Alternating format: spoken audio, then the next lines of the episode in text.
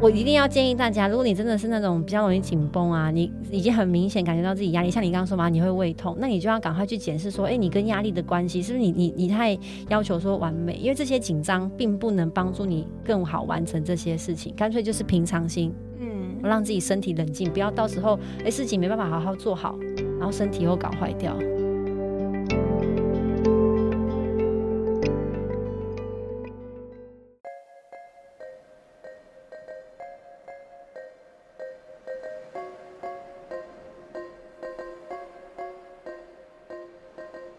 嗨，欢迎收听那个自己，我是 Athena。在那个自己这个节目里面，会和你聊聊自我成长、自我照顾以及自我认识的主题，希望能够陪伴你在忙碌与烦闷的生活中，重新找到内在的宁静，看见自己最美丽的模样。如果你希望成为一个更好的自己，那就千万不要错过这一集，并且帮我按下订阅哦。今天这一集，Athena 邀请到 Podcast 节目 Tasha 健康管理的 Tasha 来到节目上，和我们分享生理状况和心理健康的关系，聊聊为什么有的时候我们会莫名压力大，还有睡眠又如何影响我们的心情，以及暴饮暴食的原因到底是什么呢？Athena 相信，当我们先把自己的身体照顾好，心情才会跟着好。今天的内容呢，含金量超高，让我们一起收听下去吧。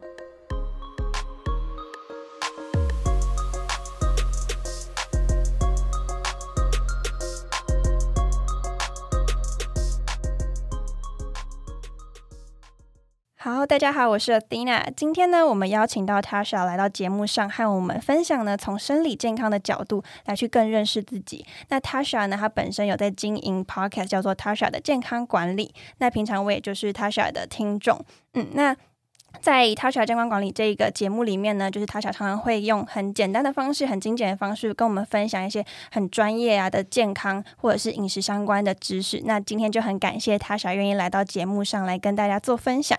一开始呢，就想要先请 Tasha 呢，可以请你简单的介绍一下你自己吗？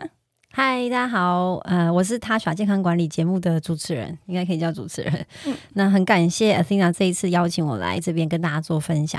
我其实以前大学的时候是念护理系的，只是在当时呢，我不是因为什么刚好分数啊填到就去，是因为我对于人的。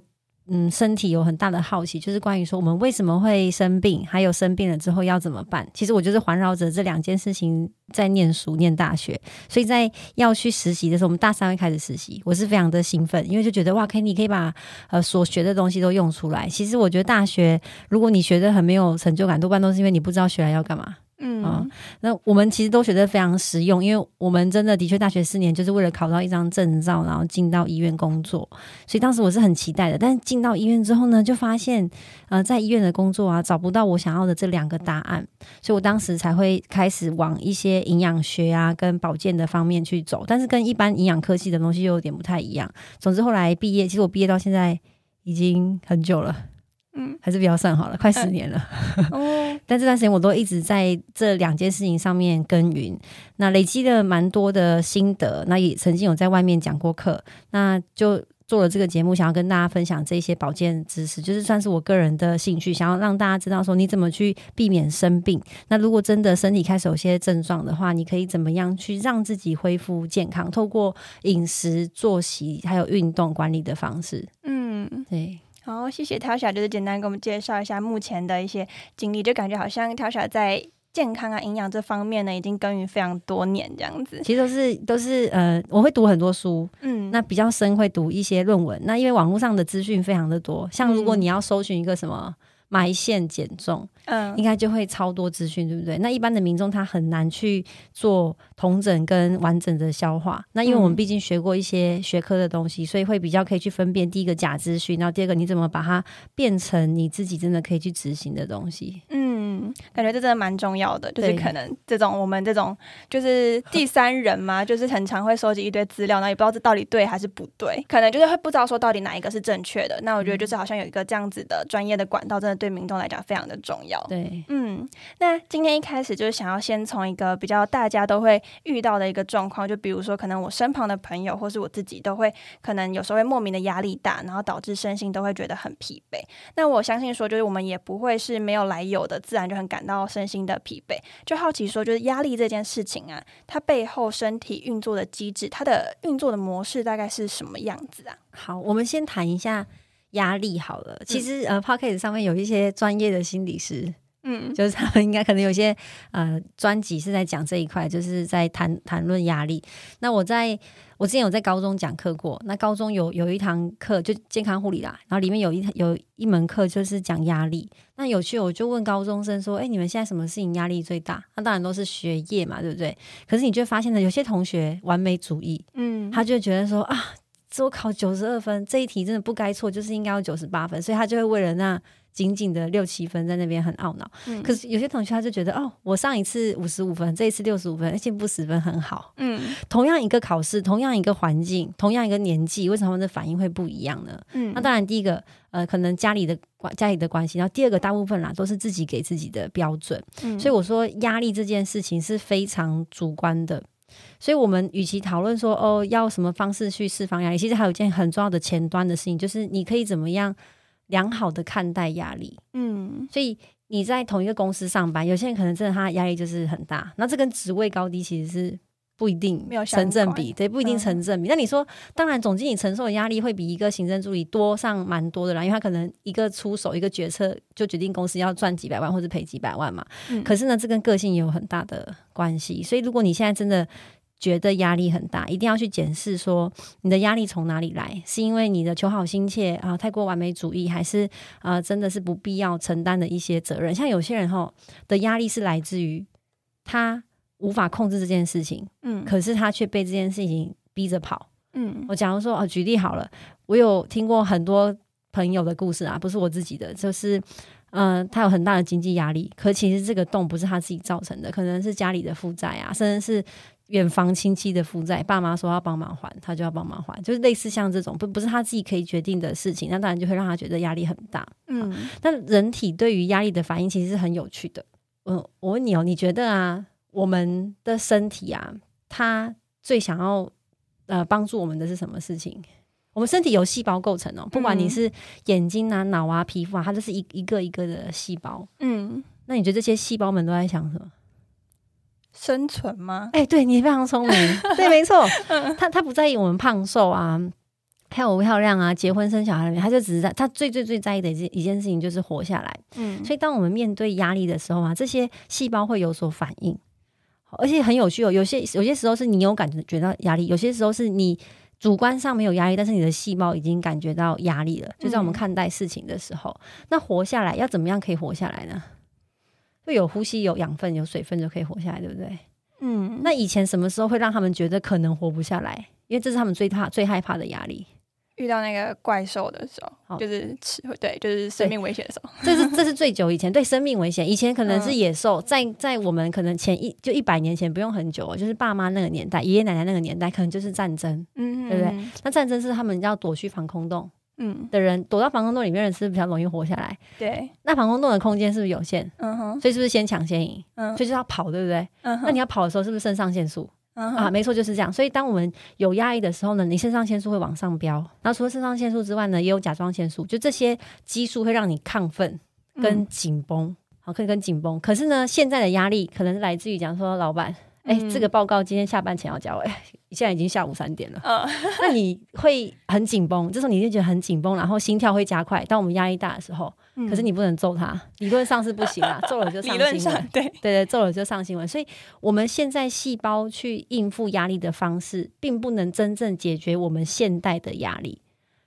嗯，可以理解吗？那当这个压力大的时候，他会觉得说，我要跑，我跑去防空洞，我要跑走，不要被被野兽吃。所以这时候，你的肌肉会充血，你的血糖会升高，嗯然后你的肠胃蠕动会下降，因为他会这他这时候觉得说，我要跑，我要躲起来，我没有时间吃东西。嗯然后交感神经就会兴奋，交感神经就是让我们很亢奋，然后随时就是是肾上腺素飙升。像火灾的时候啊，你就会看过一些新闻，是啊，你在很紧急的时候可以做出一些你以前根本做不到的事情，像是把保险柜扛起来呀，就是对这种肾上腺素飙升的事情。嗯，对。那我们现在这样子，细胞反应不能让我们解决压力，最后就变怎么样呢？就是长期的交感神经兴奋，你就会处于一种一直很紧绷，紧绷到严重的话，可能就会睡不着。嗯。然后呢，你吃，可是你还是照常吃三餐嘛。而且呢，你在肌肉紧绷会充血，所以血糖会升高。血糖升高的时候，会让我们食欲上升。对。可是你之后肠胃蠕动下降啊，所以就变成一个矛盾。也就是说，有没有听过压力大的人吃东西，然后就容易胃痛？哦，对，没错，就是这样，就是容易这样啊。尤其是有一些他本身就是性格上比较容易紧张的人。他容易紧张，所以紧张心跳加快，对不对？你就发现说，哦，你这时候交感神经已经兴奋了。但是交感跟副交感是一个月亮跟太阳的概念。当副交感兴奋的时候，交感就会下降啊，反之亦然。所以我们在紧张的时候，是交感神经会兴奋。那副交感是帮助我们放松心情、进入睡眠状态、跟好好吃东西的一个自律神经。嗯，所以所谓的自律神经失调，就是副交感跟交感在那边打架。哦，你紧张的时候呢，又想要吃东西，所以很多人是不是压力很大的时候就在那边嗑洋芋片？没错，或者是吃什么韩式火锅？对，我不会再讲我自己 或者什么珍珠奶茶，所以手摇店这么多。可你看这些食物都需要肠胃去消化，但是你这时候很紧绷，根本就血液都冲在那个你的呃心脏心跳很快啊，跟你的肌肉上面，肩颈酸痛啊，这种很明显嘛，都不在肠胃道那边，所以就会很容易胃痛，因为你吃下去，可是它不足以去应付这些食物的消化。嗯所以这个是我们身体现在的压力处理，其实无法去应付我们现在真的压力。然后有一个 TED 的影片就在讲这个，它的有一个很很生动的道具在讲这件事情。嗯，就在讲说我们细胞想要活下来，但是其实我们现在是没有生命啊。危险的，可是我们的心理压力大到是比以前要活下来还要压力大，比躲在紧，觉得比要躲跑去那个防空洞里面还要紧张。对，所以我一定要建议大家，如果你真的是那种比较容易紧绷啊，你已经很明显感觉到自己压力，像你刚刚说嘛，你会胃痛，那你就要赶快去检视说，哎，你跟压力的关系是不是你你你太要求说完美？因为这些紧张并不能帮助你更好完成这些事情，干脆就是平常心，嗯，让自己身体冷静，不要到时候哎事情没办法好好做好。然后身体又搞坏掉，嗯，对，就会很可惜。对，而且我觉得你刚刚有提到一个东西，我觉得蛮有趣，是说其实我们现在已经没有生命危险的那种压力，但我们却还是会一直给自己那种一定要把自己逼到那种快要受不了的一个极限，这样子。也可能是因为现在的这个社会比较要求积极主动吧。嗯，那其实这样子的，呃，社会风气在推，可是有些人真的不适合，他就会把自己逼到角落，很辛苦。嗯。嗯嗯，对，的确的确，而且刚刚 Tasha 有讲到说，其实，在啊，如果压力大情况下，甚至也是会影响到睡眠，因为你的。副交感神经那个地方就是没办法让你放松这样子嘛，对吧？嗯，那也好奇说，就是这种压力大影响我们的睡眠或是精神，除了副交感神经，还有什么可能其他会影响的因素吗？主要就是肾上腺素跟甲状腺，所以你身边可能有些朋友啊，就尤其都是几乎都女生，就甲状腺出问题的大部分都是女生哦，啊，因为女生承受的不管我不会说压力比较多，但她承受的压力比较多元。嗯，尤其是有家庭有小孩，她要承受很多人际之间的压力。人际压力是不是有时候比工作压力还要让人更难受啊？这我不确定了。这，是一个，请参考《被讨厌的勇气》这本书。所有困扰来自于人际关系，对不对？对，没错，没错，没错。像你看到女生一结婚，她是不是要融入另外一个家庭？就亚洲社会都还是这样。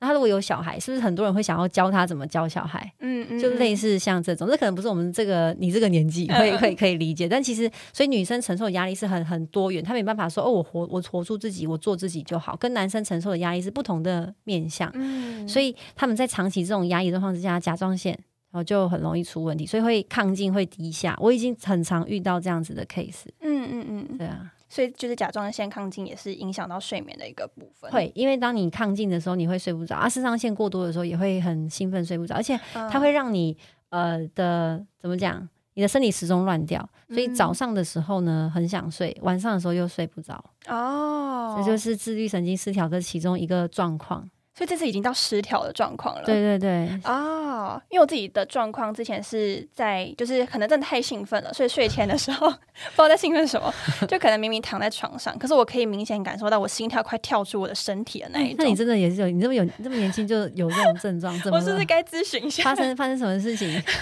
就是在过去，就是后来有去，我自己是走智商那个方向去处理这个部分，对，但还还是没有，还没有到那种就是日夜已经到颠倒。但我看过有人是那种日夜颠倒，晚上精神很好，白上就是很想睡觉。对对对，对，这种好像是除了心理是一个管道，在啊，生理咨询也会去可以去调整这样子。对对，因为这个就已经是比较严重。如果像你之前的状况是，哎，透过智商或是甚至一些心情的抒发就可以缓解的话，那就还好。嗯嗯嗯，对，至少还没有影响到健康。哦，必要的话，可能就是还是需要有一些生理上的调整，可能有有那个睡眠门诊科哦。原来如此。如果你真的很严重的话，嗯，好。如果听众有这样的困扰的话，希望没有，希望没有。对，希望大家都很睡得好。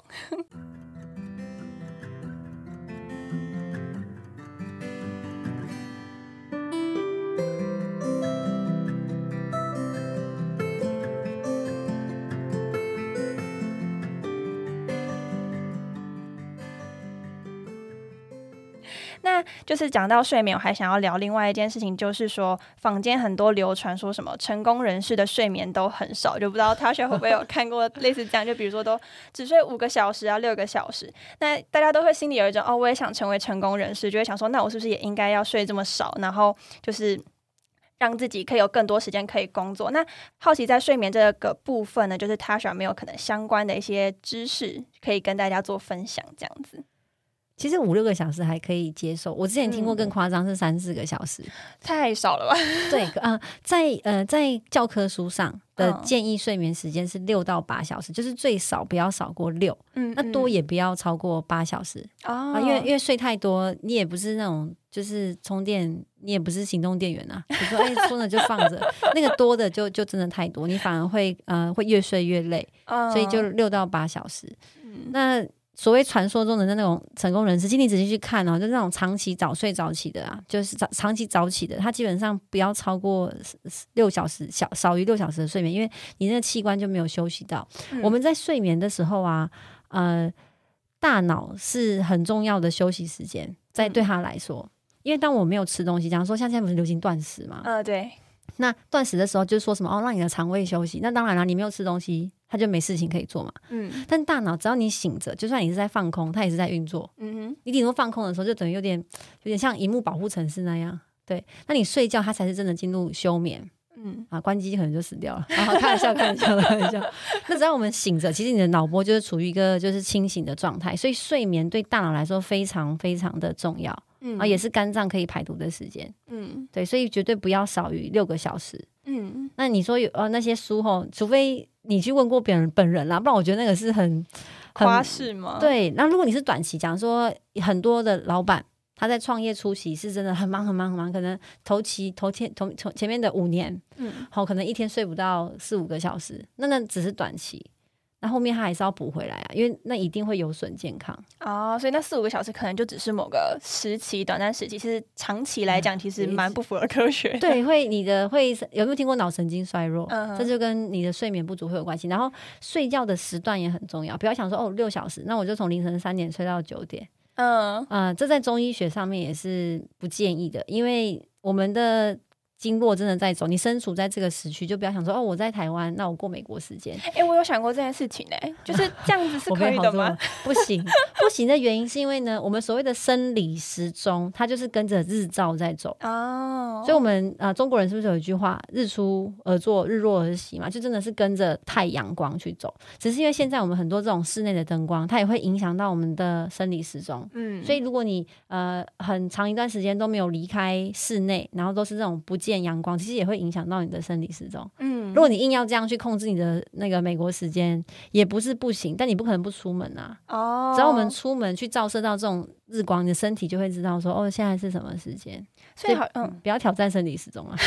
因为我真的想过说，哎，那我就现在就过不一样的时区，好像我也符合那个逻辑。所以感觉好像那个关键更多是在日。啊、日光这个部分。日照就是照光。所以如果你真的有失眠的状况的话呢，睡前啊尽量避光，嗯尤其是手机三 C 产品的光。嗯所以可以转成黄光。假如说像我会啊、呃在睡前就室内的光，我们可以调调成黄光。嗯哼然后呢，手机如果你真的要用，它有那种呃夜间模式，iPhone 有啦，我不知道 Android 可能也有，就是夜间模式，它就是你会你会发现整个荧幕会偏黄啊、因为偏黄，它就会制造一种哎黄昏比较呃要进入睡眠的状况，嗯那就不是纯白光或是有很多的蓝光，哦，其实可以帮助我们去快更快进入睡眠的对，让大脑知道说哎我准备要休息喽，啊它就会先知道这件事情，哦，是一个提示的效果。对。那我也很想问说，就是呃，在睡觉的部分啊，好像睡太少啊，其实那种状况啊，其实是跟听说是跟喝酒状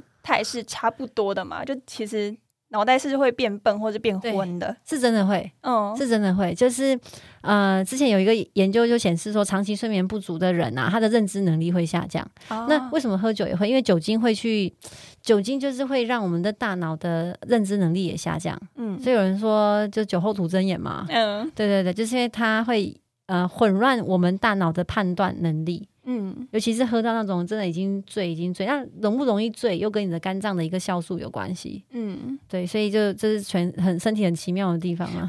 嗯，可是像人又很喜欢喝。怎么办啊？就是想喝，但是又怕变笨。哦，你如果只是短期，然后不要到酗酒的程度，其实是还好。但如果你哦发现你是喝酒容易很容易脸红的那种人，就尽量不要，嗯，因为就代表说你的身体没有那个可以比较能够分解酒精的酵素。哦，然后呢，你刚刚也蛮有趣的，你就说哦，睡眠不足跟喝酒的话有有点类似，其实就跟酒驾跟疲劳驾驶其实是一样的。哦你之前有听过吗？有对对对对对，就是嗯。警察可以抓酒驾，但是抓不到疲劳驾驶，因为你没有个东西可以去测试你的疲劳程度。但当你很累去开车，你的整个精神状况跟酒驾是一样的，嗯很危险的。嗯，对，哦，所以其实睡眠这部分真的很重要，是因为它甚至会影响到我们的精神，然后是认知程度，还有我们的新陈代谢哦。如果你想要瘦，一定要睡够，嗯，对，一定要认真睡觉。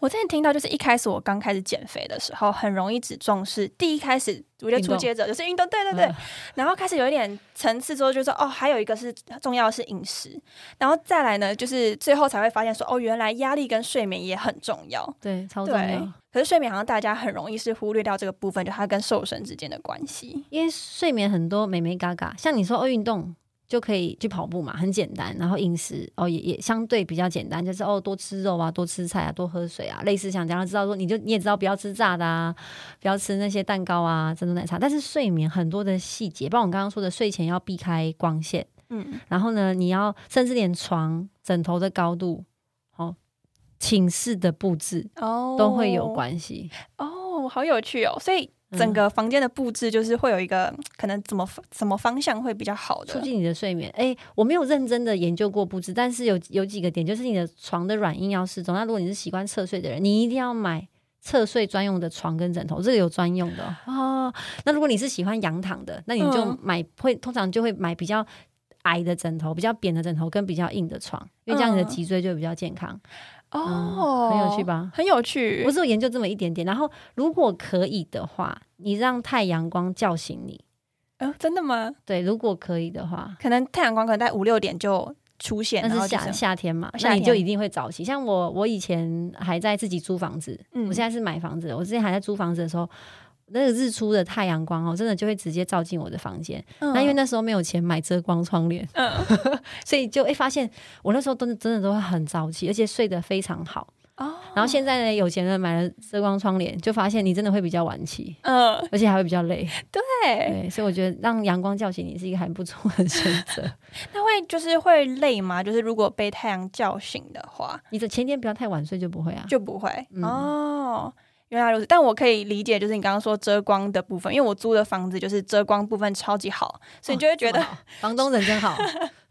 睡到九点都会觉得现在还是在晚上的那种哦，感觉。对对对，所以尽量，如果你发现你最近真的要这样认真调生理时钟，因为大家知道我们最近冬天对不对？对啊，你进入冬天，你的生理时钟本来就会往后延。嗯那如果你没有调整好，一个不小心乱掉，可能周末就睡到十一、十二点。嗯嗯所以如果你要调好的话，光线是很很好的一个小帮手。哦。好，那我之后可以换窗帘。房东先生有听到吗？直接换窗帘。好，我下次试试看用就是太阳叫醒的方式。就我觉得它的关键是前一天真的要够早睡，对啊就觉得啊，怎么四五个小几点睡时就要起？？嗯，大概十二点，这是不是太晚了？嗯，其实就你这个年纪，十二点算很不错了啦。真的吗？嗯，你可以去测试你几点睡的精神最好。像我都会拿自己做实验，嗯，对我大概是十一点半到十二点之间睡，然后隔天起来的状况最好。哦。哦，我这个还没有观察过，但我自己观察是可能睡觉的时长，就比如说可能大家睡八点五个小时，我大概精神才是真的好了，就哦再多再少都不太行。好久、哦，我可是这是困扰，这对我来说是困扰，因为我想要睡少一点，就我其实想要七个小时就起床，但我就觉得那样我精神就不行。你可以试试看补充一些维生素 B 群，嗯哼，有有可能会有帮助，然后少喝一点咖啡。哦，我喜欢喝红茶，这是不是也不行？诶，茶的话，嗯，很浓的那种吗？可能有那时候，试试看少一点咖啡，因为咖啡因会过度的刺激我们的脑部，其实，嗯，所以如果你本身也是容易紧张或焦虑的人，我也会建议少摄取一些咖啡因。哦，了解。哦，原来如此。好，感觉就是听众如果有兴趣的话，也可以试试看，尤其换床单的部分，就是感觉我该来买床单了，就是新的床垫。对，真的是睡眠真的是对我们来说太重要。那那接下来就是想要问说，嗯，有时候啊，我们的心情可能会。忽高忽低，就是时而亢奋，时而兴奋，时而开心，但有时候就会莫名的可能低落。就好奇说，诶，这个部分呢，跟荷尔蒙就是会有什么样的关联吗？哦，心情跟荷尔蒙哦，嗯，嗯这应该是女生吧，针对女生吧，嗯，我不太确，就是是有分吗？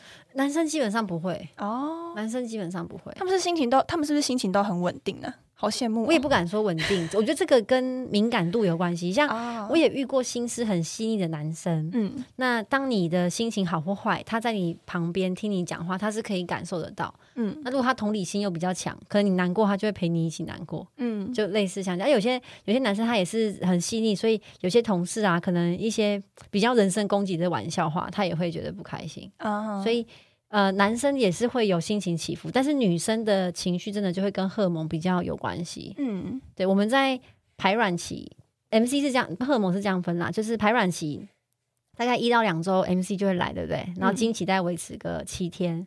然后后面又会会再又会再进入，就是同样在、在慢慢的走入排卵期，就是一直这样周而复始。嗯经呃，通常正常的周期应该是二十八天，嗯，所以女生二十八天内的情绪变化，好，男生们都可以观察一下。常的快，变化很大。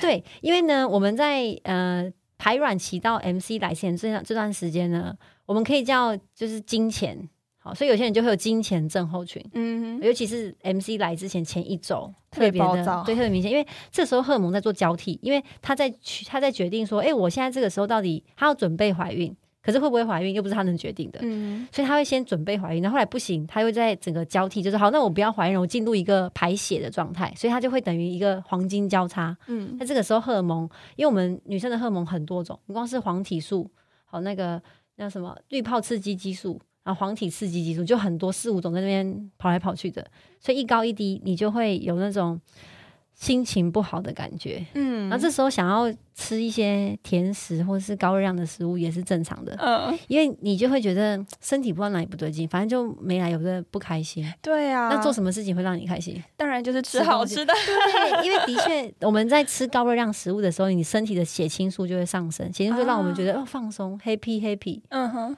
但其实我们不真的需要那些东西，哦，只是心情上需要，身体不需要啦。误以为自己需要。对，哦，那这种时候就是会，就是可能他选自己会，可能有意识的去控制自己，说，哎，你现在其实不是真的生理需要哦，所以你就控制自己不吃嘛。因为我觉得好难哦，我会想要试着这样做，但做不到。你喜欢喝豆浆吗？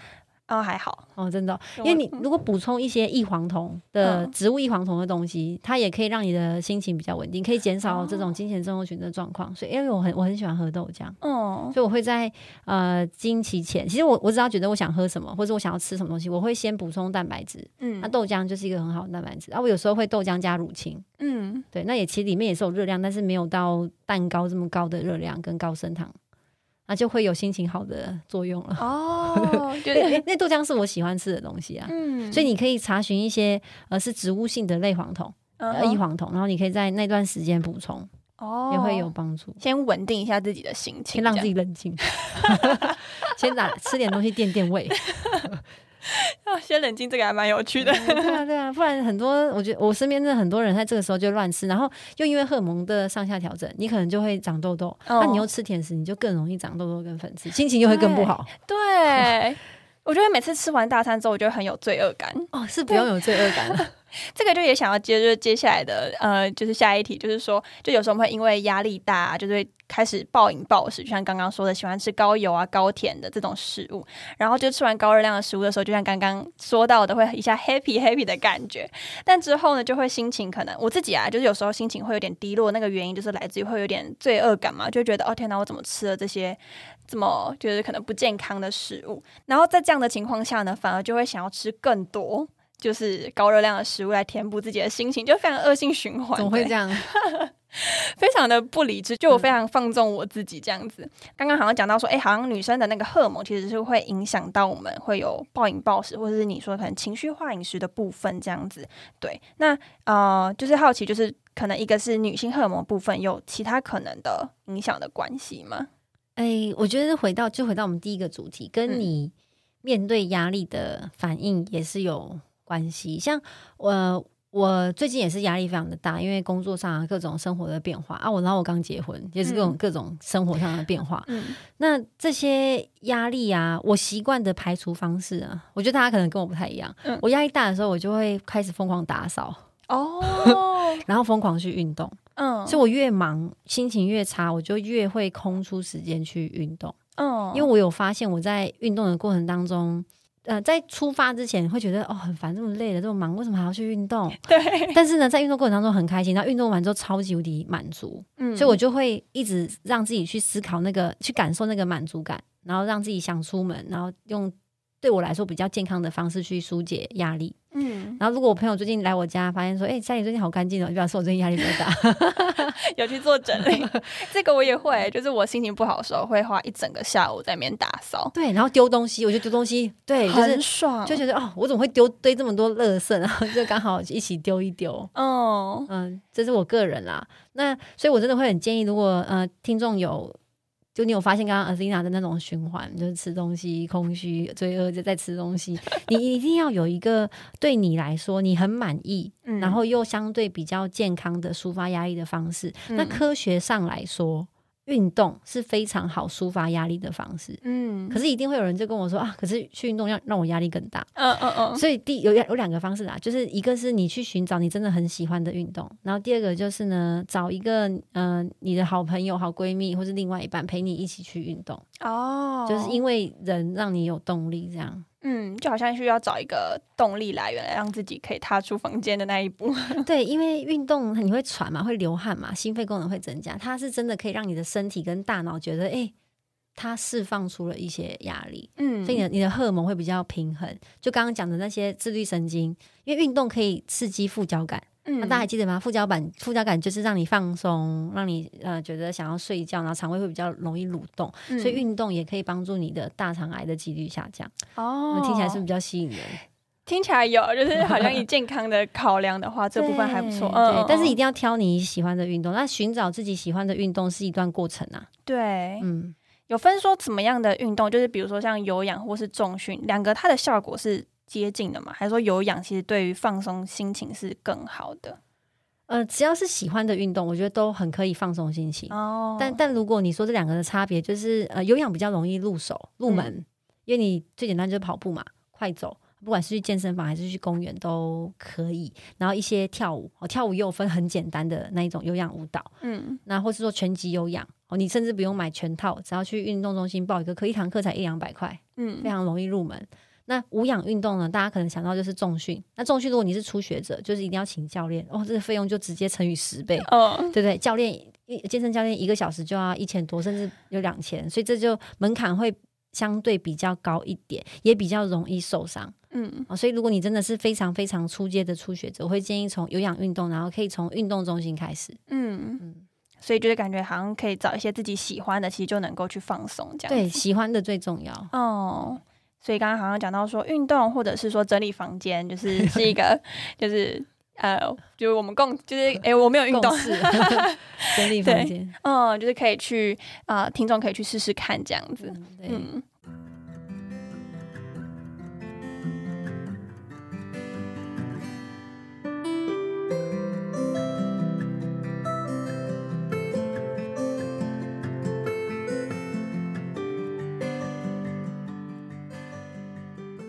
那讲到就是高热量饮食这个部分，就刚刚也有讲到，其实嗯，一个是我们自己生活可能对自己压力很大，就是自己给自己很高的压力，然后再来的话，就是可能因为荷尔蒙的影响，所以影响到我们可能心情会比较低落，然后想要吃更多好吃的。那今天我就是有在听 Tasha，就是有一集在讲女性的生理期的荷尔蒙的影响呢，其实是会影响到我们的食欲。可能一个部分是因为心情比较低落，会让自己更想吃。其实还有一部分，好像在生理期来之前的一周，那个食欲是会大增的嘛？对啊，就是一种金钱症候群的弥补，弥补心理的空虚感。哦，因为这个时候你就想说，其实他在前一周啊，就是他已经准备要受孕，但他发现。没有真命天子啊，这是失落的意思吗？没有，这是我自己拟人化的比喻啦。所以，然后我们的子宫内膜就要崩落啦，就是他每次都要准备最新鲜的床给准备好给受精卵，但如果没有受精卵，那卵子就要被排掉，所以整个子宫内膜就要崩落，所以它就要有一个荷尔蒙的交替。嗯，然后呃，我们的黄体素一往下掉。你的呃荷那个子宫内膜就会崩落，嗯，那其实黄体素往下掉的时候呢，我们情绪也会比较低落，这就是荷尔蒙跟身体之间的关系，嗯。那我们只要心情一多落一一低落就想要吃东西，对，因为今天我听到就是你在讲那一集的时候，我就整个笑出来。原因是因为那时候我正在吃牛肉面，然后现在是刚好是我生理期的前一周，是不是很准吧？跟算命一样准啊！没错，我想说，没错，食欲真的是大暴增。我是那种没有办法阻止自己，就我已经早上就在想，好，我今天中午就是要吃牛肉面，就是这样。然后我就好苦，好可爱哦，好酷哦。可是。我现在就是有一种你是台南人吗？不是，我也不知道为什么，可能冬天吧，我不确定。哎，我最新的一集还有讲，因为呃，我最近有几个朋友也是跟你一样，给我一个反应，就是哈，可是我就忍不住去吃，然后吃完我会觉得好 guilty 哦。嗯，所以我有最新的一集，有在跟大家谈关于罪恶感这件事情。就是如果如果你真的要犯规吃，你就开心吃，因为我跟你说，愉悦的心情也可以帮助我们减脂。嗯。让自己进入一个正向循环，像说好，呃，我今天吃了一个很很开心的一餐，那我大我知道热量大概是爆表了，那我接下来就怎么去做，就给自己有希望的感觉，嗯，那我接下来就是好，那我就吃，哦，像我之前去上过一个饮食教练的课，他很好笑，那时候我们刚好要过什么节，七夕情人节，然后呢，教练就说一定会有人偷吃大餐，那你们吃大餐没关系，你们要吃就开心吃，好吃一餐的大餐要换三餐的生菜沙拉。哦，对对对，他就直接这样跟大家说。那像我不吃生菜啦，那我就用青青菜，就全蔬菜的餐点去代替，所以就可能去吃蔬菜火锅啊，或者我就自己煮一大锅的菜啊。所以我吃一餐的可能炸鸡，好，那我就吃三餐的生菜。哦，他是这样跟我说，说你要吃就开心吃，然后后面就是这样还债。哦。哦，这好像是一个方法，就是去平衡你的饮食这样子。对对对，就是不要想说啊，那我只破戒，然后没关系，就下一餐再开始，然后这样很很烦。没有，你就想说这一餐既然都已经做了，就开心的吃。嗯因为你跟一定是跟朋友一起吃，嗯，值得开心啊。啊，如果朋友在那边嗑炸鸡，你在那边吃生菜，也很违和啊。除非要吃就大家一起吃啊，大家都点生菜，那没关系。你其他一定有一些用餐时间是你自己可以准备的，嗯，你就把它平衡掉。那一比三这样。哦，这是我第一次就是听到这样子的一个方法，所以 Tasha 平常也会就是这样子去执行。对哦，其实我也蛮爱吃一些不健康的食物，啊，其实可可能跟一般人比也没我不吃炸的，嗯，但我相对的我也不太爱吃水果或蔬菜，嗯，生菜，所以我一定会用其他方式，其他的食物那边去摄取到足够的矿物质跟维他命。嗯，对，哦，就我会自己去大概的计算一下。嗯，那一般民众不用这么复杂，你就想说，呃，一个大餐就抵三餐菜，然后还有一个啦，就是你吃你吃每一口犯规的食物，最好那一餐都要有蔬菜，这样是最好的。哦，对，我今天有听到你说，就是你的节目里面有讲到说，其实我们早餐最容易少蔬菜，对不对？这事实啊，早餐店真的很少哎，很难哎，加上就是中式炒中式的早餐又特别的美味。对，高热量的部分，萝卜糕啊，烧饼、油条啊，哦，还有什么馒头，哦，这些几乎真的完全没有蔬菜，哎，对啊，嗯，这部分好像真的是蛮困难。挑战。对，为为我觉得这也是为什么现在十六八断食这么的 popular，因为嗯。它就可以让你直接跳过早餐，哦，我有试过十六八断食，好玩吗？我觉得还蛮好玩的，而且就是精神会变比较好，然后就是你早上的心情什么会比较稳定，然后。久了之后呢，就会发现说，如果早上我有时候不小心，可能一大早吃东西的时候，很快又会开始饿，所以就反而一开始你要度过那个时间，嗯，对但你就会习嗯惯。嗯，久而久之就会习惯。第一周比较不习惯，第一周就会开始饿东饿西了。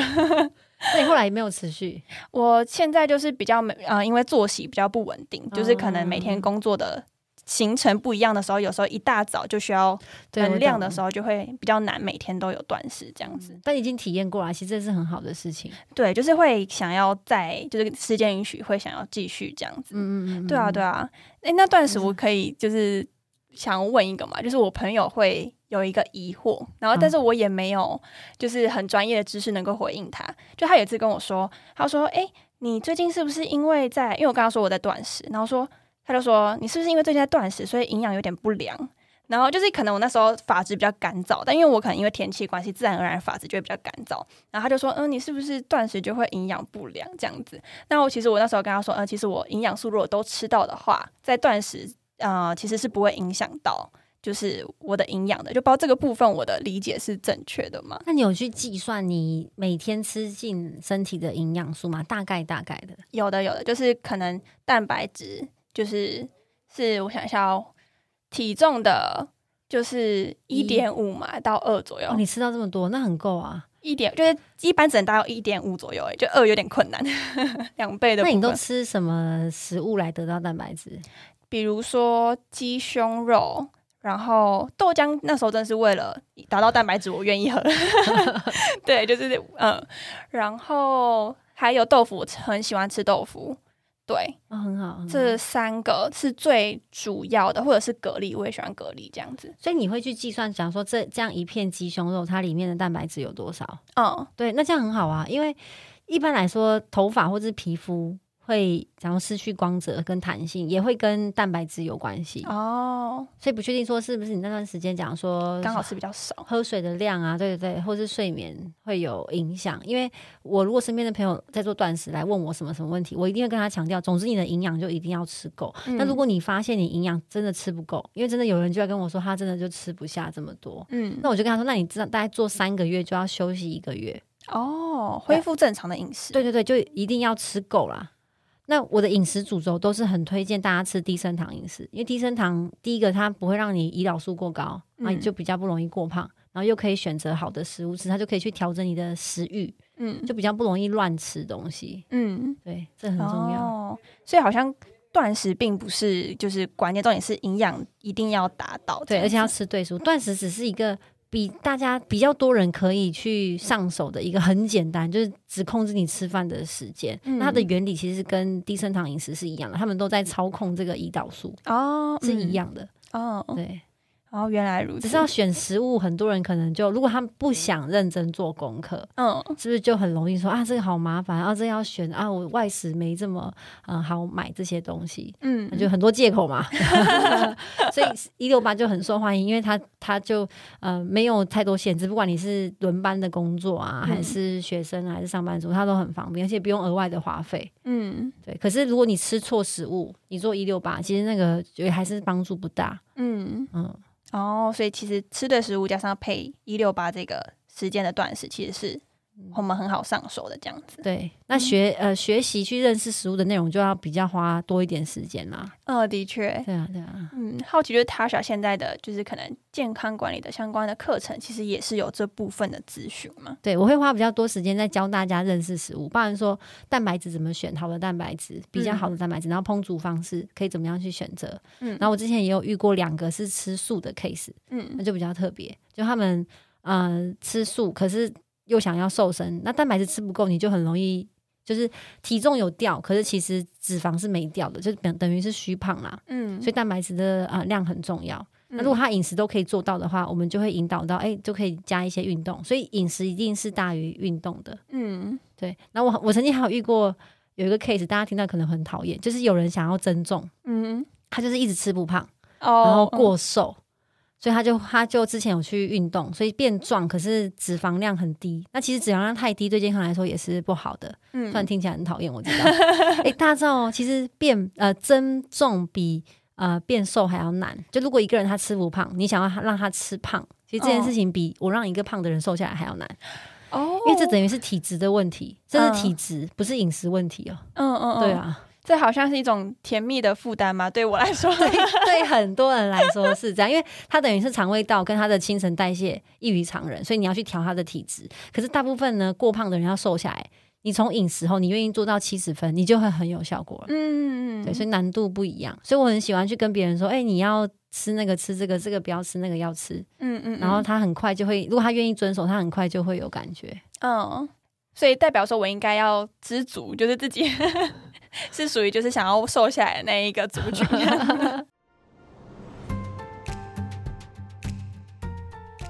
今天 Tasha 呢分享许多专业的健康知识，让我们对自己的状态有更深入的了解。在下一集呢会接续今天的主题，聊聊如何兼顾饮食控制和享受大餐的平衡，以及面对戒真奶时的戒断症状可以如何应应。今天这一集里最令你印象深刻的健康知识是什么呢？今天的你又想要先从哪个地方调整成更好的自己呢？留言让我知道吧。最后，如果你喜欢这一集的话呢，欢迎帮我打新评分，并且留下评论，也可以请我喝一杯咖啡，支持我继续创作更优质的内容，或是可以帮我把这个节目分享给需要的朋友。最后，别忘了帮我按下订阅，就不会错过最新一集的内容喽。感谢你收听那个自己，让我们一起成为更好的自己。我们下周见。